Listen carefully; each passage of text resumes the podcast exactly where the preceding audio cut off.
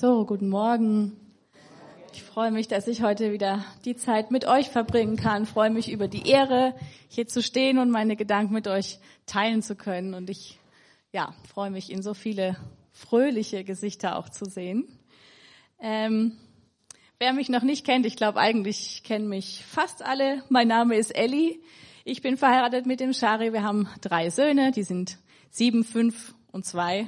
Die sitzen jetzt wahrscheinlich gerade oben vor der Übertragung und gucken sich die Mama an aus einer anderen Perspektive als sonst. ähm, ja, wir befinden uns gerade, was den Verlauf dieser Ereignisse angeht, die an Ostern, vor Ostern passiert sind, in der Mitte an einer ganz entscheidenden Stelle, heute am Karfreitag. Und wir beschäftigen uns mit einem dramatischen, einem ganz gewalttätigen Ereignis heute, das, was Jesus durchlaufen hat, auf dem Weg dahin bis zu Ostern, bis zu seiner Auferstehung. Und ich empfinde diese Zeit immer als ganz intensiv und ich hoffe, dass wir alle, einschließlich ich, heute einfach einen Moment haben, wo wir Jesus wirklich begegnen, wo wir, wo wir ansehen können, was, was in seinem Herzen war für uns, warum er das alles getan hat.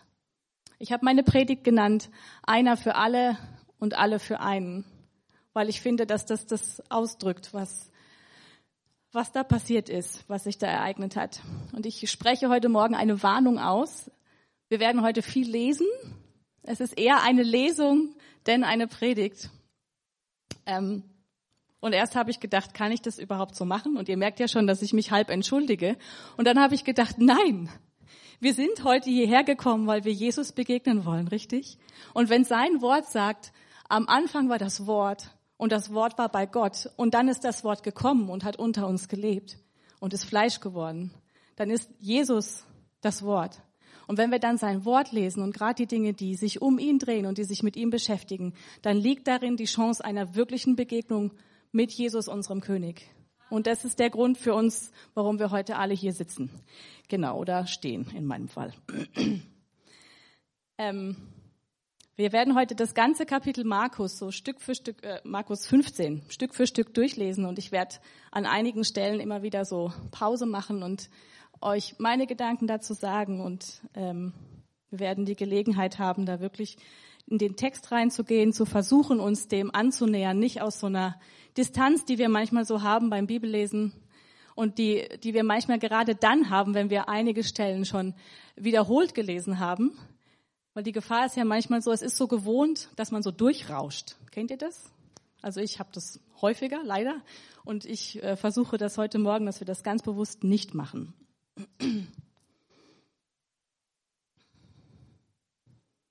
Wir lesen erstmal die Verse 1 bis 15.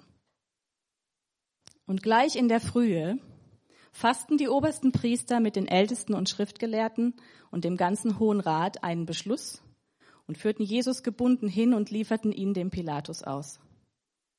Und Pilatus fragte ihn, bist du der König der Juden? Er aber antwortete und sprach zu ihm, du sagst es.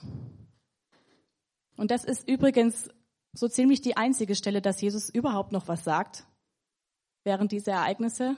Wir werden jetzt im Verlauf feststellen, dass er eigentlich zu fast allem, was ihm an den Kopf geworfen wird oder zu allem, was er gefragt wird, schweigt. Er wird gar nichts mehr sagen. Und Jesus war ja eigentlich nicht einer, der auf den Mund gefallen war.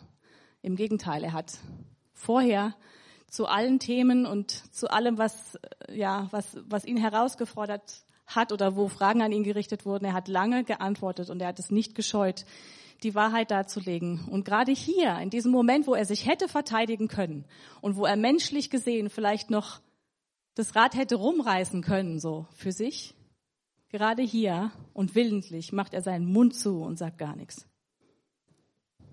Und die obersten Priester brachten viele Anklagen gegen ihn vor. Er aber antwortete ihnen nichts. Pilatus aber fragte ihn wieder und sprach, antwortest du nichts? Sieh, wie viele Dinge sie gegen dich aussagen. Jesus aber antwortete nichts mehr, so dass sich Pilatus verwunderte. Aber anlässlich des Festes pflegte er ihnen einen Gefangenen freizugeben, welchen sie wollten. Das war so eine Art Brauch. Es lag aber ein gewisser Barabbas gefangen, samt den Mitaufrührern, die im Aufruhr einen Mord begangen hatten. Und die Menge erhob ein Geschrei und fing an, das zu verlangen, was er ihnen jedes Mal gewährt hatte. Pilatus aber antwortete ihnen und sprach, Wollt ihr, dass ich euch den König der Juden freigebe? Denn er wusste, dass die obersten Priester ihn aus Neid ausgeliefert hatten. Wir merken hier schon, dass Pilatus eigentlich spürt, eigentlich weiß, dass Jesus nichts verbrochen hat. Und dass er aus ganz anderen Motiven und Gründen vor ihm steht und er soll ihn verurteilen.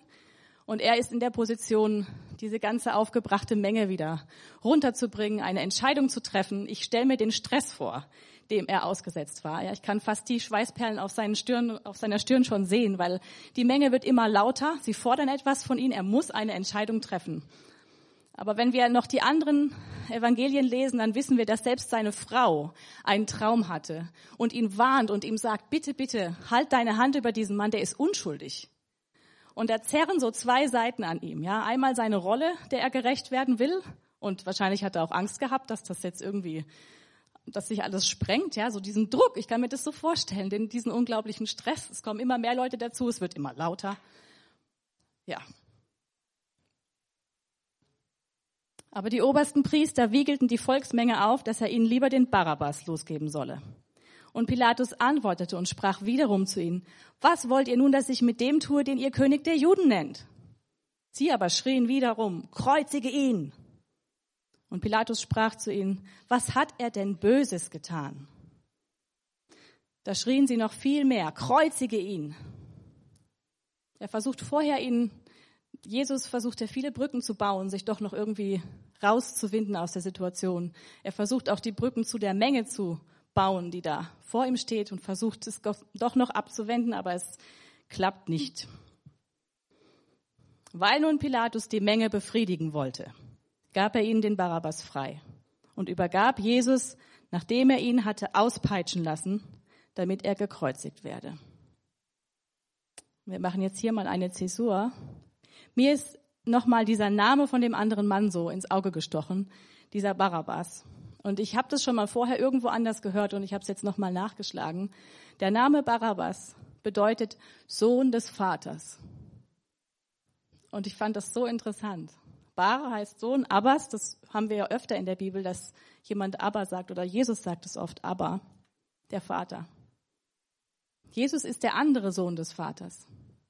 Und wir haben jetzt zwei Söhne des Vaters hier stehen. Und es soll eine Wahl getroffen werden. Und die Menge wird gefragt, wen wählt ihr? Und sie entscheiden sich nicht für den Weg, die Wahrheit und das Leben, sondern sie entscheiden sich für Barabbas. Mögen wir nicht die sein, die im Leben Barabbas wählen. Wir haben es am Sonntag von Konstanze Pfund ähm, gehört. Sie hat das nebenbei erwähnt. Unsere Welt, in der wir leben, die hat sozusagen eine zusätzliche Welt hinzugewonnen. Das ist die virtuelle Welt. Und auch wenn ich das vielleicht weniger kritisch sehe als der eine oder andere, ähm, egal wie man das jetzt nennt, die sozialen Netzwerke und die Medien und so weiter, ähm, ist die Gefahr dabei. Und es gibt ja immer ein Pro und ein Contra. Die Gefahr bei der virtuellen Welt und bei den, bei den sozialen Netzwerken und bei allem ist, sich so darin zu verlieren, dass das wahre Leben zu etwas Unechtem wird.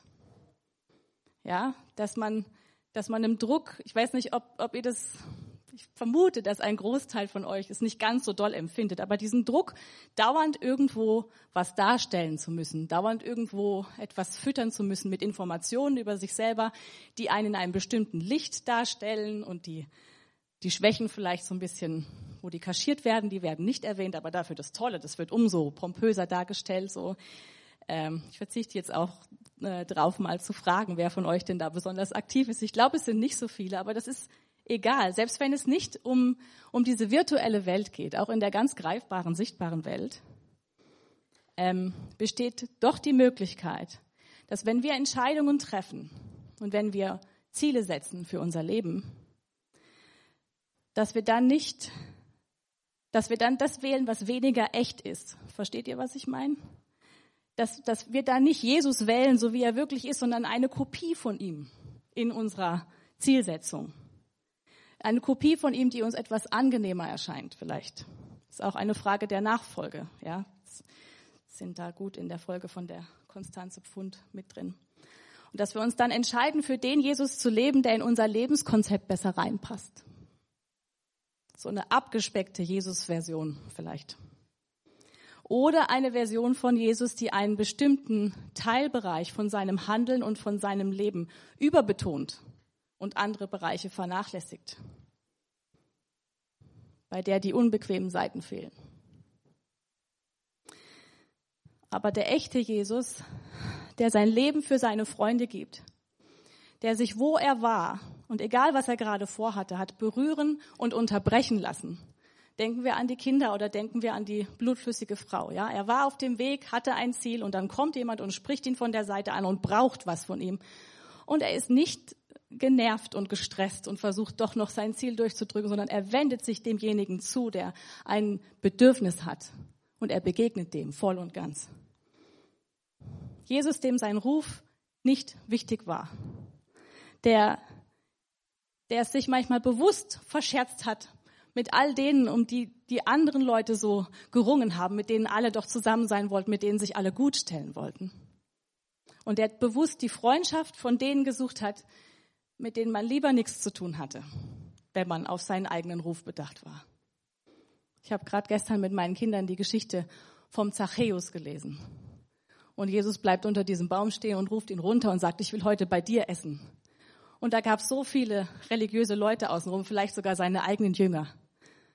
Die haben gedacht, ach, zu dem. Also was Dümmeres hätte Jesus ja nicht machen können der, der kommt und für die Gegenseite die Steuern einsammelt und dann auch noch was für sich selber abzweigt und der nur deswegen so reich ist und dem es so gut geht, weil er sich an uns bereichert, zu dem geht Jesus und isst mit ihm?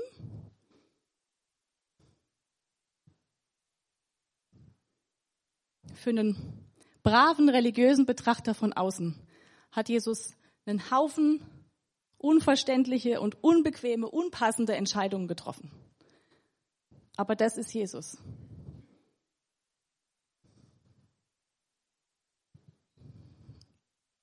Wenn wir ihm nachfolgen, dann mögen wir nicht die sein, die im Leben Barabbas wählen, sondern wirklich ihn und ganz ihn.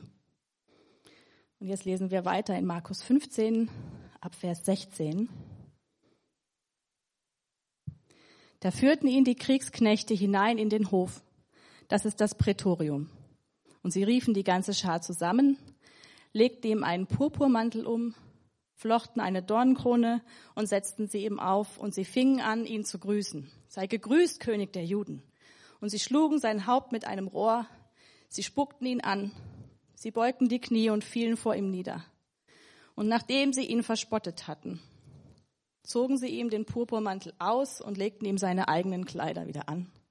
Und sie führten ihn hinaus, um ihn zu kreuzigen je nachdem, welche Evangelisten der Bibel man liest, da werden noch viel mehr Details seiner Folterung, seiner Geißelung erwähnt. Und jedes einzelne dieser Details hat eine zutiefst prophetische und geistliche Bedeutung. Und wegen des Mangels an Zeit kann ich jetzt nicht auf jedes einzelne eingehen, aber ich möchte euch ermutigen, euch da mal ein bisschen mit zu beschäftigen. Es gibt Bücher von Leuten, die viel mehr Ahnung haben als, als ich oder irgendjemand, der hier vorne steht, die sehr viel wissen über sowohl jüdische Bräuche und ähm, Traditionen als auch über das Alte Testament und die wissen, was da erwähnt wird und warum es erwähnt wird. Und ich kann euch da Empfehlungen geben oder fragt besser den Shari, der weiß das noch besser.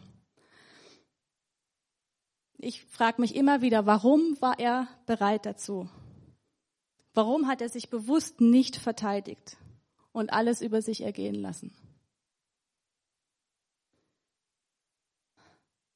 Und dazu lesen wir jetzt von einem Propheten, der schon lange, lange, lange bevor Jesus überhaupt kam, genau diese Frage beantwortet hat. Wir lesen in Jesaja 53 die Verse 2 bis 11. Er wuchs auf vor ihm wie ein Schössling, wie ein Wurzelspross aus dürrem Erdreich. Er hatte keine Gestalt und keine Pracht, Wir sahen ihn, aber sein Anblick gefiel uns nicht. Ein Mann, der eine Dornkrone auf dem Kopf hat, die sich reinbohrt in seine Haut, dem das Blut runterläuft, der vielleicht schon gar nicht mehr gucken kann aus seinen Augen, weil er so viel geschlagen worden ist, dass sie eh schon zugeschwollen sind. Dem das Fleisch zum Teil, in, es tut mir leid, wenn ich das so drastisch sage, aber in Fetzen vom Körper runterhängt, weil er ge, geschlagen wurde mit einer Peitsche, in der Dornenstücke drin waren, die extra noch wehgetan haben und zerstört haben. So ist es ja. Dieser Anblick gefällt uns nicht. Da gucken wir nicht gerne hin. Verachtet war er und verlassen von den Menschen. Ein Mann der Schmerzen und mit Leiden vertraut, wie einer, vor dem man das Angesicht verbirgt. So verachtet war er. Und wir achteten ihn nicht. Für wahr, er hat unsere Krankheiten getragen und unsere Schmerzen auf sich geladen. Wir aber hielten ihn für bestraft, von Gott geschlagen und niedergebeugt. Doch er wurde um unserer Übertretungen willen durchbohrt wegen unserer Missetaten zerschlagen. Die Strafe lag auf ihm, damit wir Frieden hätten. Und durch seine Wunden sind wir geheilt worden. Wir alle gingen in die Irre wie die Schafe und jeder wandte sich auf seinem Weg, aber der Herr warf unser aller Schuld auf ihn. Er wurde misshandelt, aber er beugte sich und er tat seinen Mund nicht auf, wie ein Lamm, das zur Schlachtbank geführt wird. Und wie ein Schaf, das verstummt vor seinem Scherer und seinen Mund nicht auftut. Infolge von Drangsal und Gericht wurde er weggenommen. Wer aber will sein Geschlecht beschreiben? Wer will ihn beschreiben? Denn er wurde aus dem Land der Lebendigen weggerissen. Wegen der Übertretung meines Volkes hat ihn Strafe getroffen. Und man bestimmte sein Grab bei Gottlosen, aber bei einem Reichen war er in seinem Tod. Das lesen wir später auch nochmal in Markus 15. Weil er kein Unrecht getan hatte und kein Betrug in seinem Mund gewesen war. Aber dem Herrn gefiel es, ihn zu zerschlagen. Er ließ ihn leiden.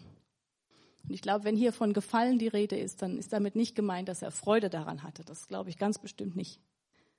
Aber es war seine Wahl, Jesus zu nehmen und ihn zum Opfer zu machen, unseretwegen. Wenn er sein Leben zum Schuldopfer gegeben hat, so wird er Nachkommen sehen und seine Tage verlängern. Und das Vorhaben des Herrn wird in seiner Hand gelingen. Nachdem seine Seele Mühsal erlitten hat, wird er seine Lust sehen und die Fülle haben. Durch seine Erkenntnis wird mein Knecht, der Gerechte, viele gerecht machen und ihre Sünden wird er tragen. Es ist für unsere Sünden passiert. Jesus ist verurteilt worden wie ein Schwerverbrecher, obwohl er keine Schuld hatte. Er war das stellvertretende Opfer für alle anderen, also für uns. Im 2. Korinther 5, Vers 21 steht, denn er hat den, der von keiner Sünde wusste, für uns zur Sünde gemacht, auf dass wir in ihm die Gerechtigkeit würden, die vor Gott gilt. Es gibt nur eine Gerechtigkeit, die vor Gott gilt, und die bringen wir nicht mit. Wir brauchten jemand anderen. Wir brauchten Jesus. Jetzt lesen wir weiter in Markus 15 ab Vers 21. Und sie zwangen einen Vorübergehenden, der vom Feld kam, Simon von Kyrene, den Vater von Alexander und Rufus, ihm das Kreuz zu tragen.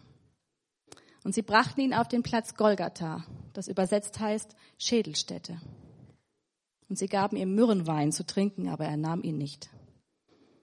Und nachdem sie ihn gekreuzigt hatten, teilten sie seine Kleider und warfen das Los darüber, was jeder bekommen sollte.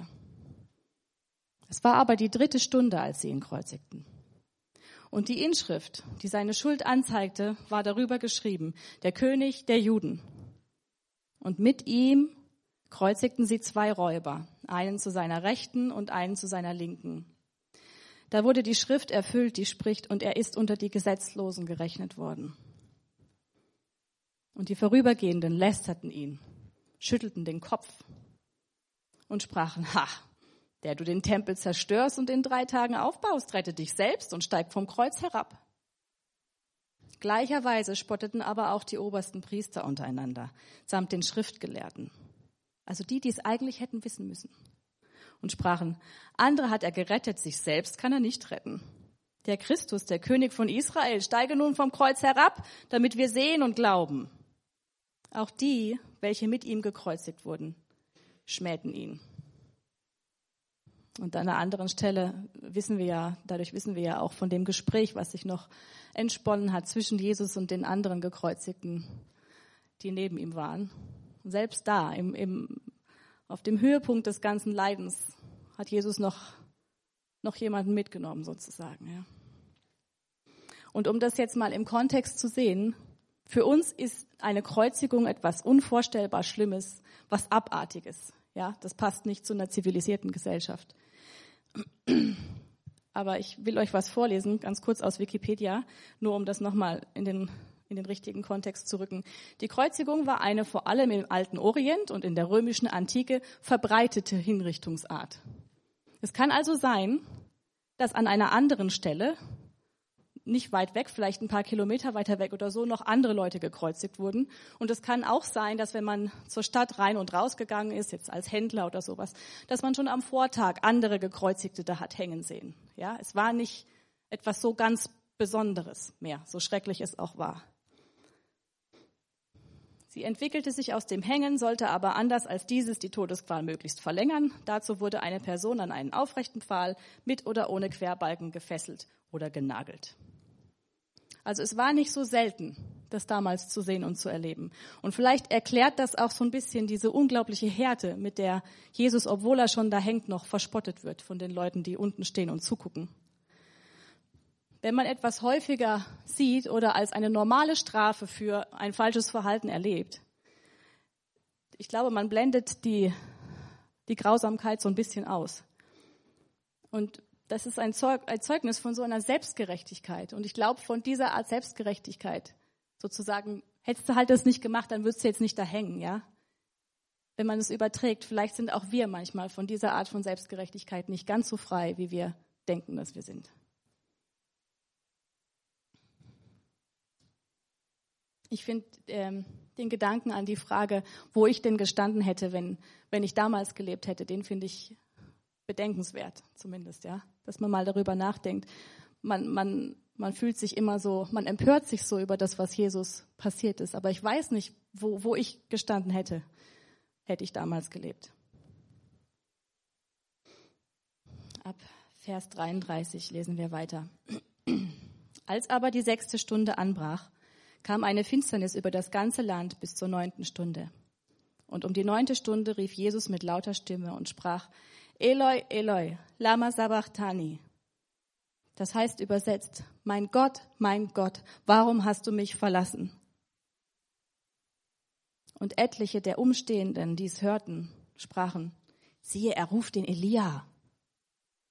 Einer aber lief und füllte einen Schwamm mit Essig und steckte ihn auf ein Rohr, gab ihm zu trinken und sprach, Halt, lass uns sehen, ob Elia kommt, um ihn herabzunehmen.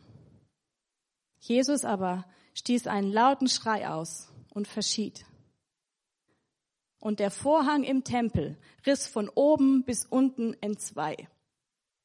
Und ich glaube, dieser eine kleine Vers, der ist das Zentrum von all dem, was wir gerade gelesen haben.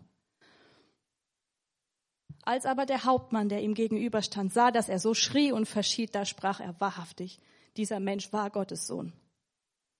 Es sahen aber auch Frauen von fernen zu unter ihnen war auch Maria Magdalena und Maria, die Mutter des jüngeren Jakobus und des Joses, sowie Salome, die ihm auch, als er in Galiläa war, nachgefolgt waren und ihm gedient hatten, und viele andere, die mit ihm nach Jerusalem hinaufgezogen waren. Was bedeutet das, dass der Vorhang im Tempel zerrissen ist?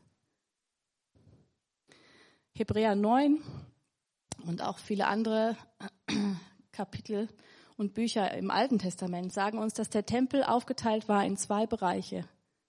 Es gab das Allerheiligste, das war reserviert für, ähm, für die Gegenwart Gottes auf Erden. Das war der irdische Aufenthaltsort von, von Gottes Gegenwart.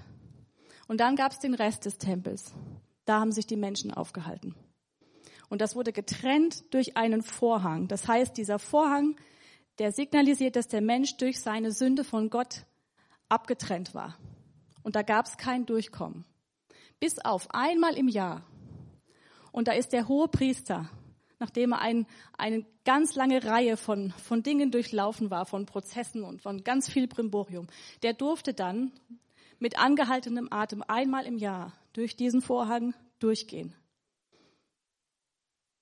Die haben dann noch ein Seil an seinen Fuß dran gebunden, damit falls, falls ihm was passiert und falls an eine Sünde nicht gedacht worden ist vorher bei der ganzen Opferzeremonie und so weiter und bei den bei den Dingen, die getan werden mussten, damit er heilig und rein genug war, um da reingehen zu können, falls es doch nicht geklappt hat und falls er da drin stirbt, damit sie ihn wieder rausziehen konnten, ohne selbst reinlaufen zu müssen.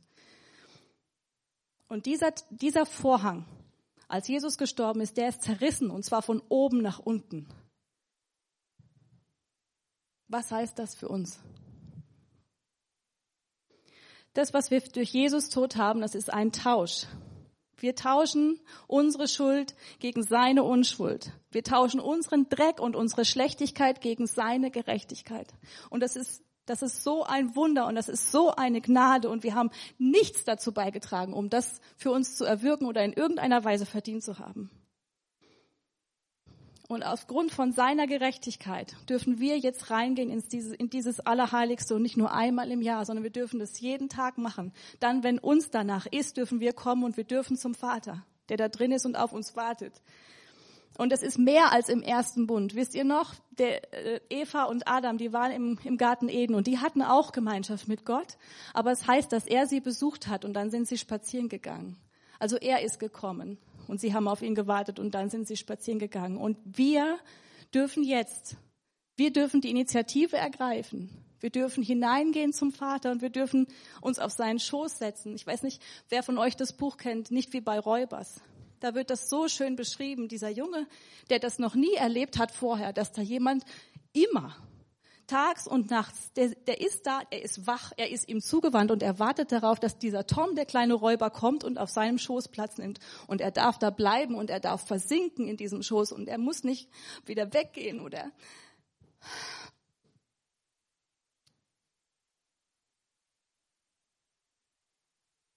dass der Vorhang zerreißt, bedeutet, dass wir, wann wir wollen, jederzeit zum Vater kommen können. Wir dürfen mit Mut, mit Freimütigkeit heißt es, hinzutreten zum Thron der Gnade.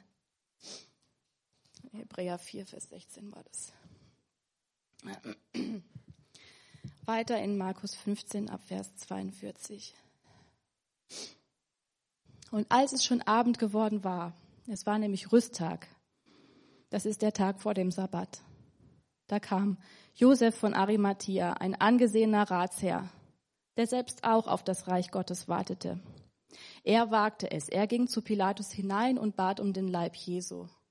Hier haben wir diese Stelle, die wir in Jesaja gelesen haben, dass ähm, sein Grab war eigentlich vorgesehen bei, bei den Verachteten oder den Ungerechten und dann ist er aber bei einem Reichen gewesen in seinem Begräbnis.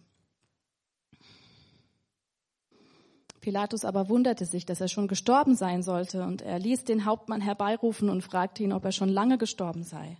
Und als er es von dem Hauptmann erfahren hatte, ließ er dem, überließ er dem Josef den Leib. Da kaufte dieser Leinwand und nahm ihn herab, wickelte ihn in die Leinwand und legte ihn in ein Grab, das in einen Felsen gehauen war. Und er wälzte einen Stein vor den Eingang des Grabes. Maria Magdalena aber und Maria, die Mutter des Josef, sahen, wo er hingelegt wurde.